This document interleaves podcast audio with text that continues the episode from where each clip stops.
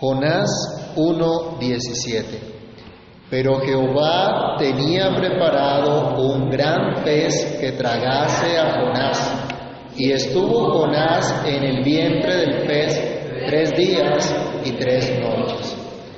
Amado Dios, Padre que estás en los cielos, en el nombre de nuestro Señor Jesucristo venimos a ti agradecidos por tu bondad, agradecidos por darnos vida, por sustentarnos, por tener misericordia de nosotros, por alimentarnos con tu palabra. Te rogamos, Padre bueno, que tengas a bien hablar a cada uno de nosotros. Tú nos conoces, conoces lo que somos, lo que vivimos, cómo andamos, Señor. Habla, por favor, a nuestras vidas y permite que tu palabra sea de edificación, de exhortación y consolación a cada uno de nosotros. Por amor de tu nombre, Señor, bendícenos con tu palabra. En el nombre de Cristo Jesús. Amén. Pueden tomar asiento, mis hermanos. Todo el capítulo 1 del libro de Jonás nos ha estado mostrando la obra de Dios.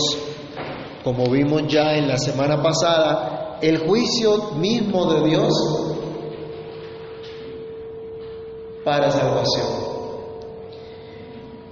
El primer acto de nuestra narración divina termina con Jonás arrojado al mar, con los marineros profundamente temerosos, pero en adoración del Santo Dios, del Dios del pacto.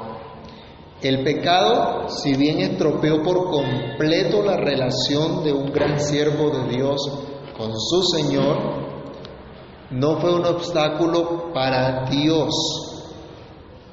No fue algo que Dios no pudiera superar. Dios tenía un plan para liberar a Jonás.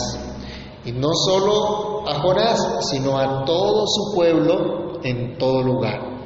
Incluso para salvar a aquellos que nunca le habían conocido como el Dios del pacto, como ese gran yo soy. Nuevamente, vemos a Dios actuando, nuevamente vemos a Dios salvando al indigno pecador de la muerte, dándole vida al que no lo merece, dándole esperanza al que no tiene ninguna, preservando a quien los hombres habían desahuciado. Ahora nosotros vamos a ver cómo ese Dios del pacto está comprometido consigo mismo y está cumpliendo su promesa de salvar a su pueblo, efectuando una gran liberación. Como veremos, todo esto apunta a nuestro glorioso Señor y Salvador Jesucristo. Así que hoy debemos considerar una gran liberación. Y lo primero es que esta gran liberación ha sido preparada de antemano. Dios tiene una gran liberación preparada de antemano, no solo para Jonás, sino para todo el pueblo con el cual Él se comprometió consigo mismo de salvar del pecado y de la muerte eterna. Qué bueno, hermanos, es que a Dios nada lo toma por sorpresa. Él ha determinado absolutamente todas las cosas para su gloria.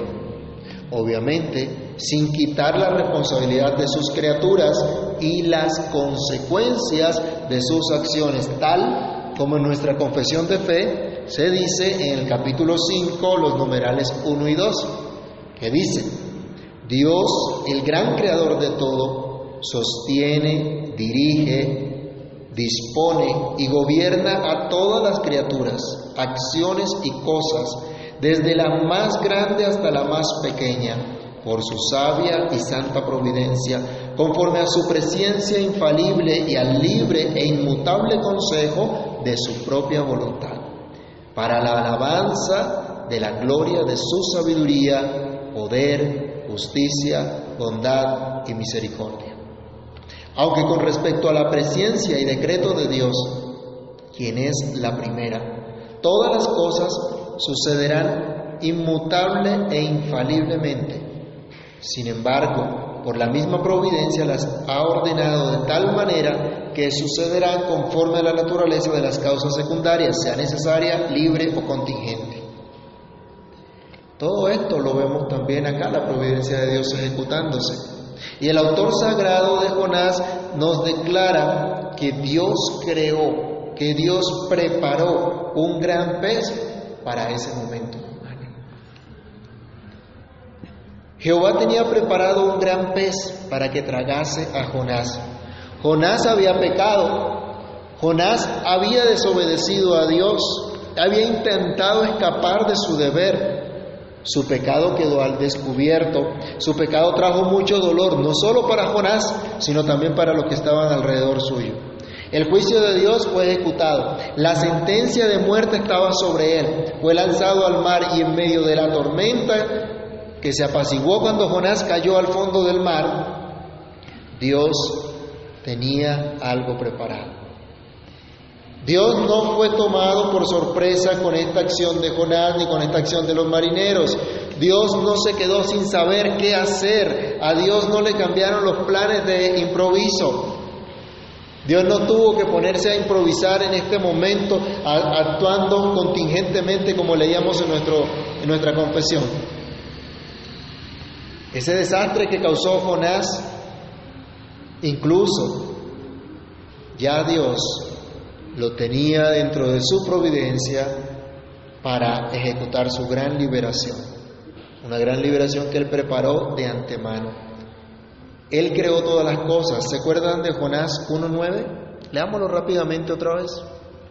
Todos, Jonás 1.9. Cuando él le preguntan a Jonás quién es, y declara,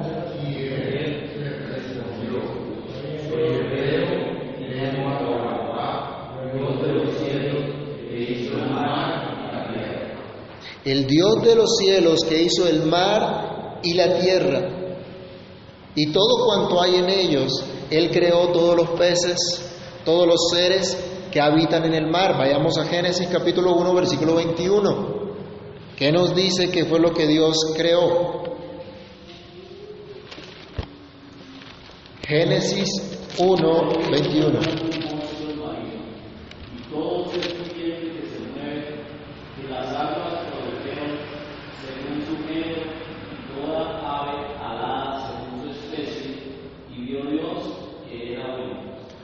La palabra de Dios fueron creados todos los peces, todos los seres vivientes que hay en las aguas.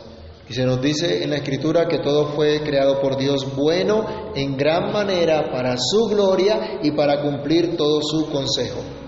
Algunos dirían, ¿cómo puede ser posible que un pez se trague a un hombre? ¿Qué tan grande tiene que ser este pez? ¿O cómo tiene que ser una, una ballena? ¿Se tragó a Jonás? No lo sabemos, solo nos dice que un gran pez. Y dirían algunos que esto no podría ser. Pero acabamos de leer, Dios creó absolutamente todas las cosas. Incluso si nosotros no alcanzamos a comprender lo que ocurrió, si nosotros no alcanzamos a comprender que efectivamente hubo un gran milagro de parte de Dios acá, ¿qué nos dice Lucas 1.37?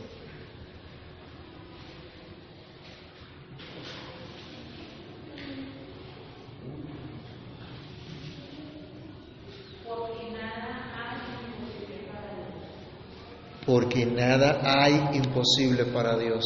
La Biblia nos asegura que Dios tenía preparado un gran pez que tragase a Jonás, no que lo triturase, no que lo devorase, que lo tragara para preservarlo, porque nada hay imposible para Dios.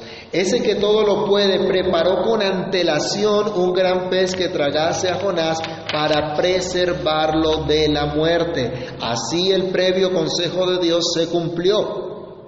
Jonás fue entregado por el juicio de Dios por medio de otros hombres pecadores para mostrar su indignación contra el pecado, pero también para anunciar su salvación.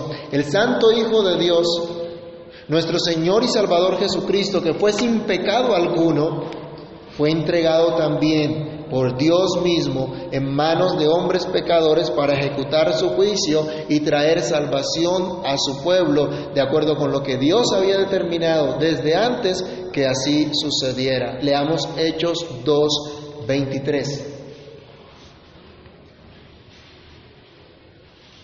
Hechos 2,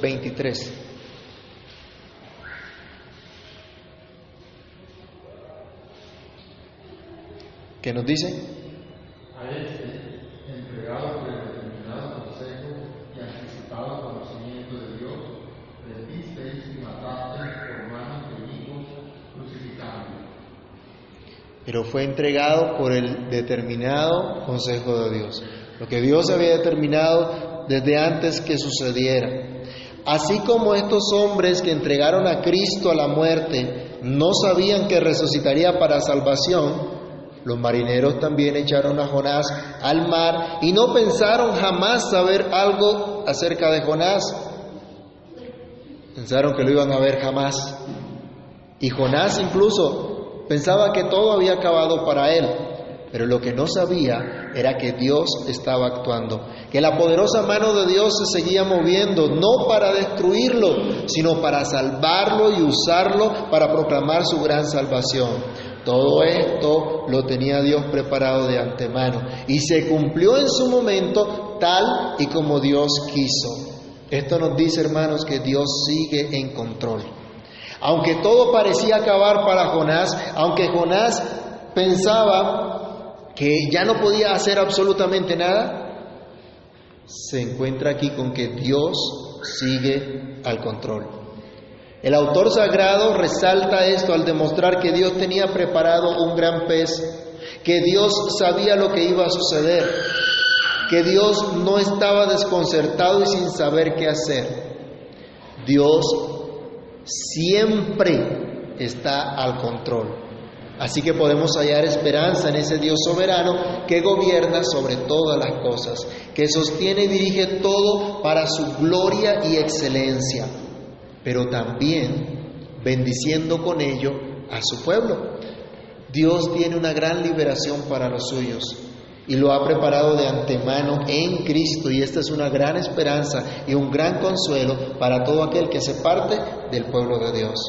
Y esto lo hace en segundo lugar, en medio del juicio divino.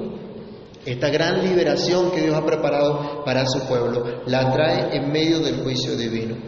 ¿Recuerdan cómo fue liberado el pueblo de Israel de Egipto? En medio de prodigios, en medio de señales de juicio contra los egipcios. Mientras Dios libraba a su pueblo mientras Dios guardaba a los suyos. Esta cosa.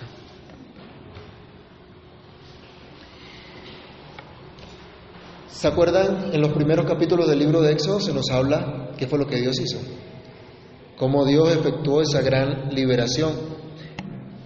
Y recuerdan ustedes también cómo fueron librados los marineros que iban con Jonás. También en medio del juicio. No perecieron, apenas se ejecuta el juicio contra Jonás. Bueno, ahora Jonás recibe su turno para experimentar esa gran liberación en medio del juicio. Por cierto, ¿qué era lo que tenía que proclamar Jonás en Nínive? Vayamos al capítulo 1 de Jonás y el versículo número 2. ¿Qué era lo que él tenía que hacer? Se le dijo, levántate y ve a Nínive, aquella gran ciudad, y pregona contra ella, porque ha subido su maldad delante de mí. ¿Qué era lo que tenía que anunciar? Palabras de juicio. Tenía que hablar que había llegado el juicio de Dios, nada más y nada menos que de la ira de Dios contra el pecado tenía que hablar Jonás. No era un mensaje tal vez muy popular para nosotros hoy, ¿no? No era un mensaje positivo, no era un mensaje de aliento, sino un mensaje de ira contra el pecado, el juicio contra el pecado. Lo que en principio no entendía o no quería Jonás es que este anuncio era a la vez una proclamación de la gran liberación de Dios en medio del juicio porque Dios en medio del juicio se acuerda de la misericordia. Todo esto lo experimentaría Jonás, con lo cual tendría además un poderoso mensaje para llevar a Nínive, no solo con sus palabras, sino con su misma experiencia. Jonás fue a la sepultura, pero fue preservado. Leamos en el capítulo 2, ahora el versículo 2 de Jonás, cuando él empieza a orar a Dios en el vientre del pez, él declara que había bajado a la sepultura o al Seol. ¿Qué dice Jonás 2.2?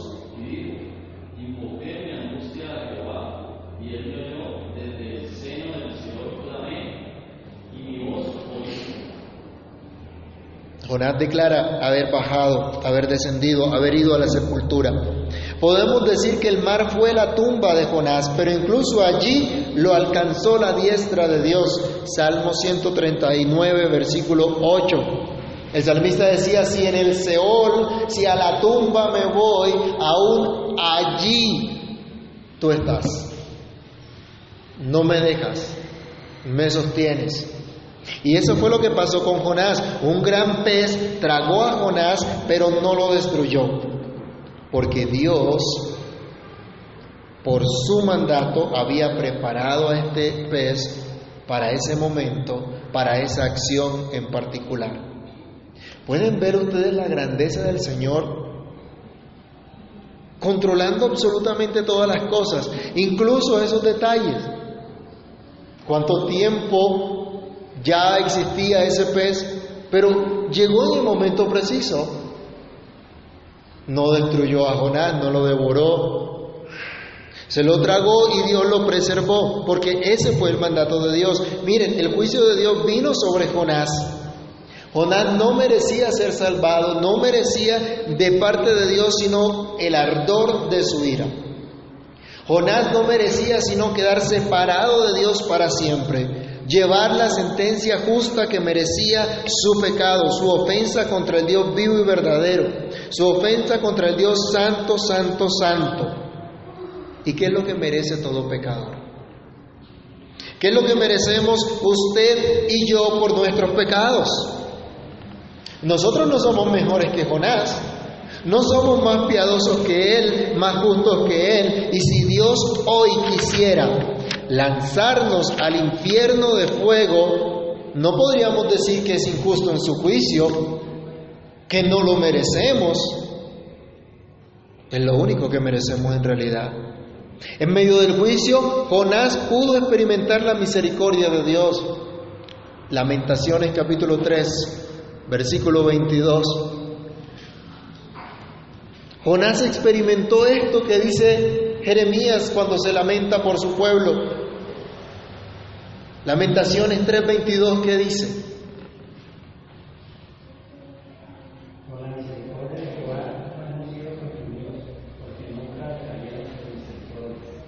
¿Por qué no fue consumido el pueblo? ¿Por qué no fue destruido por completo el pueblo? ¿Por qué no fue arrasada toda esa simiente? Solo por la misericordia del Señor. ¿Por qué Jonás fue preservado? Porque Dios quiso mostrarle su misericordia. Porque usted y yo estamos aquí hoy por la misma misericordia del Señor. Porque hoy tenemos esperanza nosotros de salvación. Porque Dios nos ha mostrado su misericordia. No es por algo bueno que nosotros hayamos hecho. Dios no quería la muerte de su siervo. Dios no quiere la muerte de su pueblo y por eso preparó un Salvador que libre a su pueblo de la muerte. Dios no quiere tu muerte ni la mía, sino que procedamos al arrepentimiento y que nos volvamos a Él. Pero así como Jonás no podía volver de lo profundo del mar, de su sepultura, por cualquier capacidad que él tuviera en sí mismo, nosotros tampoco podemos volvernos a Dios como si tuviésemos la capacidad para ello por nosotros como si simplemente pudiéramos decirle al Señor, disculpa, perdona, ya que hemos ofendido y provocado la ira del santo y misericordioso Señor. Y no podemos acercarnos a Él por nosotros mismos, en nuestra propia justicia, en nuestros propios méritos. Por eso Dios preparó ese gran Salvador por medio del cual podemos ser vueltos a la vida, ser vueltos a la comunión con Dios. Y por eso Cristo fue a la tumba, resultado también del juicio divino. Leamos Hechos capítulo 2, versículo 24 nuevamente.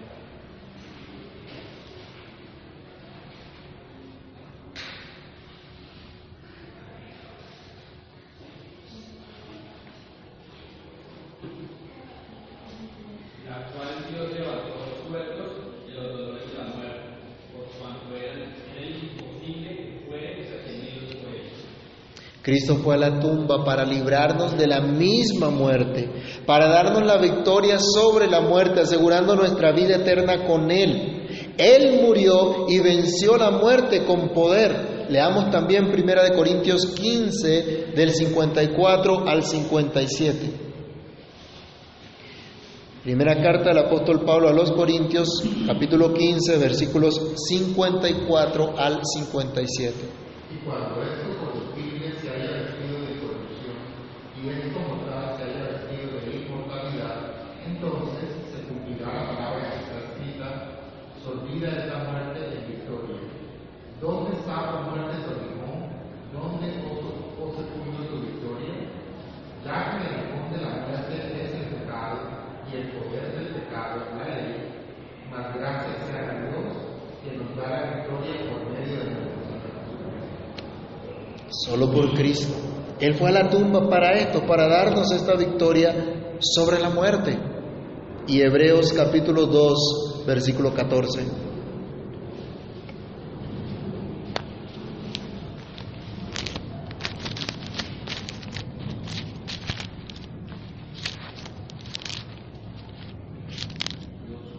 Dos catorce.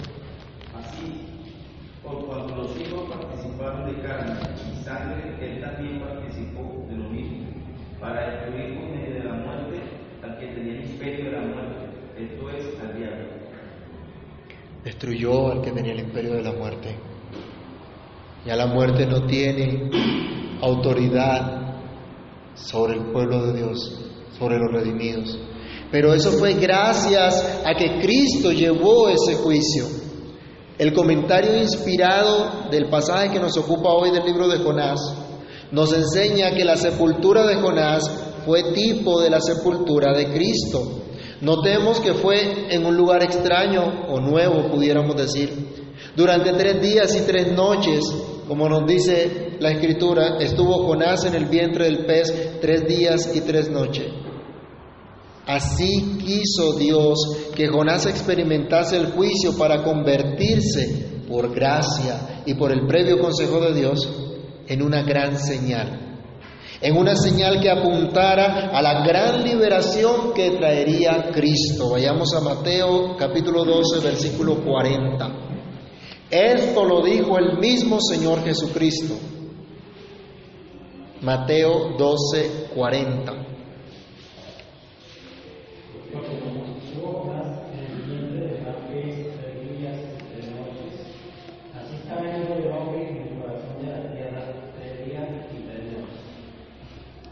Entonces, los que dudan de la veracidad del relato bíblico, aquí tenemos la sanción de Cristo a ese relato, a ese hecho, y mostrando que era una gran señal. Jonás no tenía idea, o ustedes se imaginarían que Jonás tenía idea alguna de que Dios lo había puesto para hacer una señal de Cristo. ¿Se imaginaba que él iba a señalar lo que iba a ser el Salvador? El gran Mesías que vendría, no tenía ni idea de lo que Dios estaba haciendo, así como muchos de nosotros andamos también. La muerte de Jonás señalaría la muerte de Cristo, o el que estuviera en el vientre del pez. Ese indigno pecador fue tomado por Dios como profeta, como portavoz, como uno que tenía que anunciar la voluntad del Señor. Ese hombre sin esperanza y desahuciado fue instrumento de Dios para anunciar un mensaje de salvación, un mensaje de liberación. Fue puesto por Dios para llevar un mensaje de esperanza a su pueblo, para llevar un mensaje de esperanza a aquellos que no conocían a Dios. Así como Jonás estuvo en la tumba en el vientre del gran pez en lo profundo del mar, tres días, tres noches. Cristo fue a la tumba ese mismo tiempo y así experimentó la muerte por ti y por mí y por todo su pueblo al que dio gran liberación de la esclavitud del pecado y de la muerte eterna. Gracias a la muerte de Cristo, hoy nosotros anunciamos gran liberación a todos los hombres para que se arrepientan, para que crean en el Evangelio, para que reciban la gracia de Dios y puedan ser librados de la muerte por medio de nuestro Señor Jesucristo, quien aunque murió, no vio corrupción, ya que Cristo fue preservado milagrosamente. Otra vez, en Hechos 2.24 se nos dice que suelto los dolores de la muerte, se levantó porque era imposible que la muerte pudiera retenerlo. Dios determinó que nuestro Señor Jesucristo experimentara la muerte, pero no se quedó muerto. Dios mismo lo levantó conforme a sus promesas. ¿Qué decía el Salmo 16, 10? Salmo 16, 10.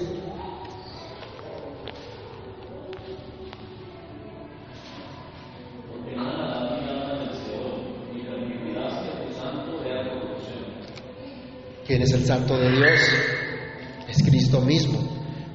Y había esta promesa para ese redentor, para ese salvador, para que hoy nosotros tengamos esperanza, para que hoy nosotros sepamos que le pertenecemos por completo a Él y que Él también nos resucitará un día. Romanos 8, 11.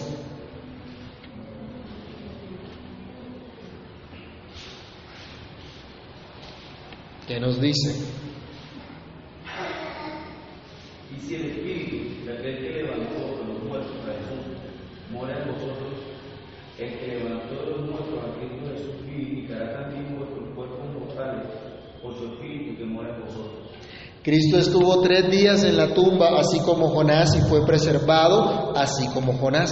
Jonás fue a la tumba y figurativamente había muerto, pero Dios preservó su vida para ponerlo como señal de esa gran liberación, como señal de su soberana y misericordiosa gracia para salvación. Jonás fue milagrosamente preservado ese tiempo en el vientre del gran pez porque Dios quiso salvarlo, porque Dios quiso mostrar a muchos su gran salvación, su gran liberación.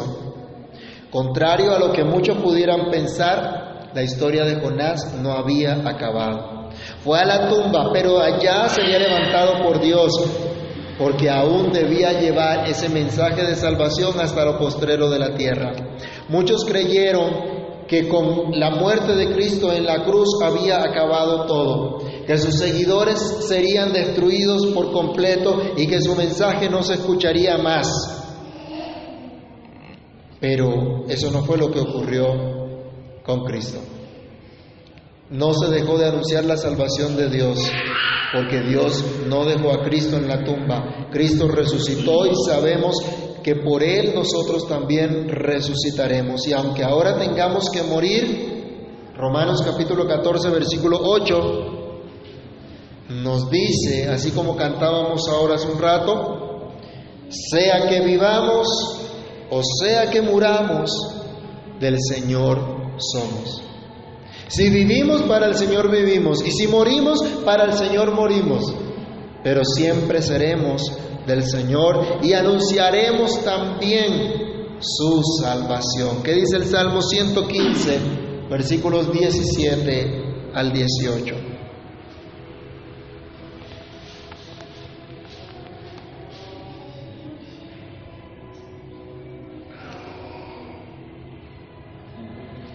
Salmo 115, 17 al 18.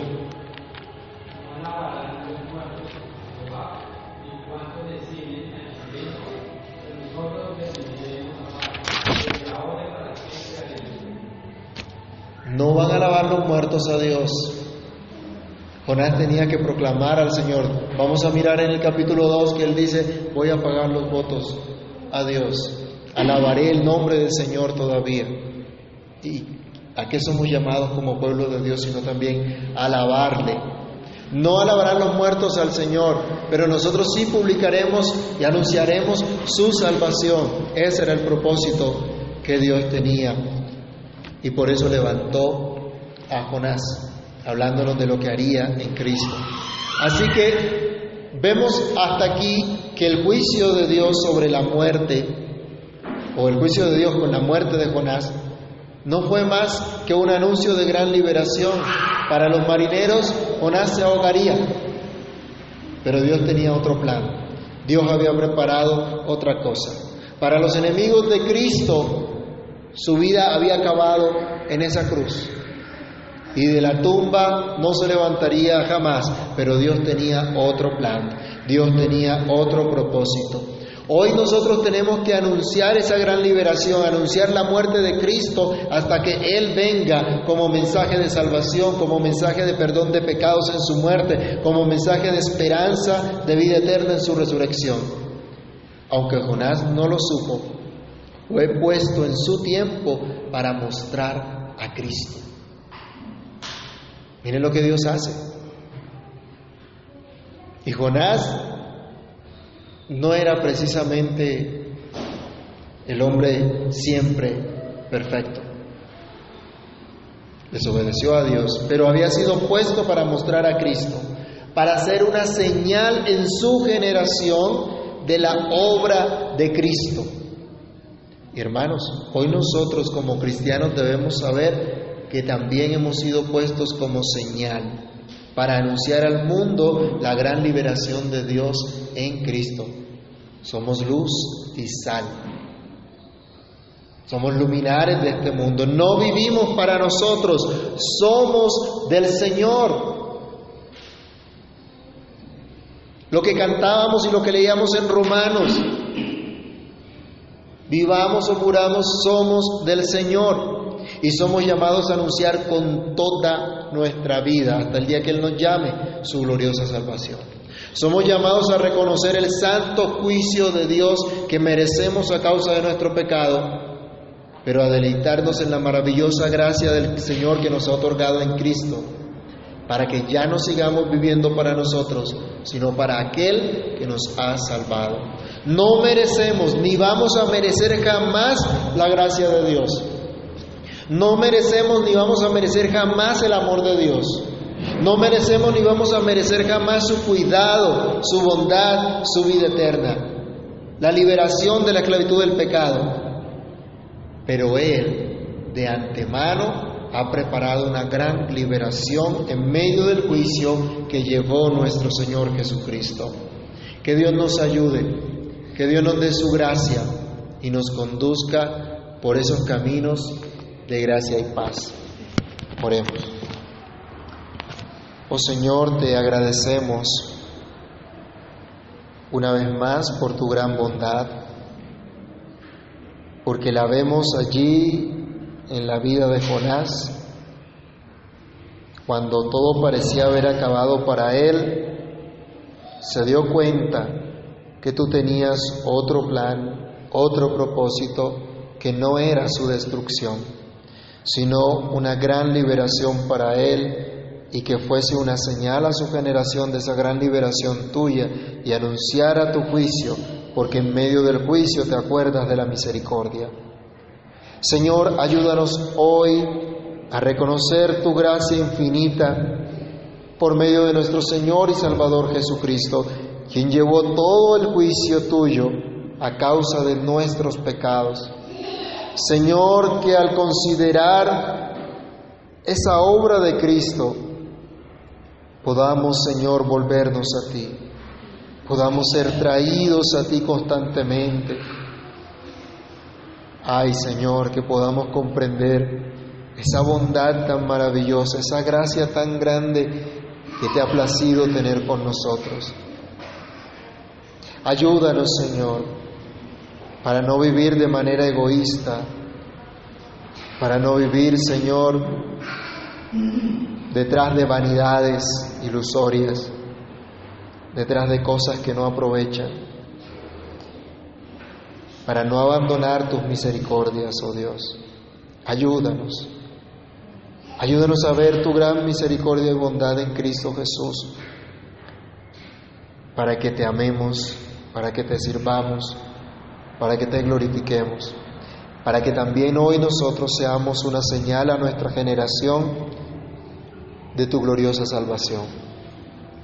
para que también nosotros hoy anunciemos con nuestra vida y experiencia que tú eres el redentor de nuestras almas, que tú eres el salvador de nuestro ser completo, Señor, para que honremos tu nombre.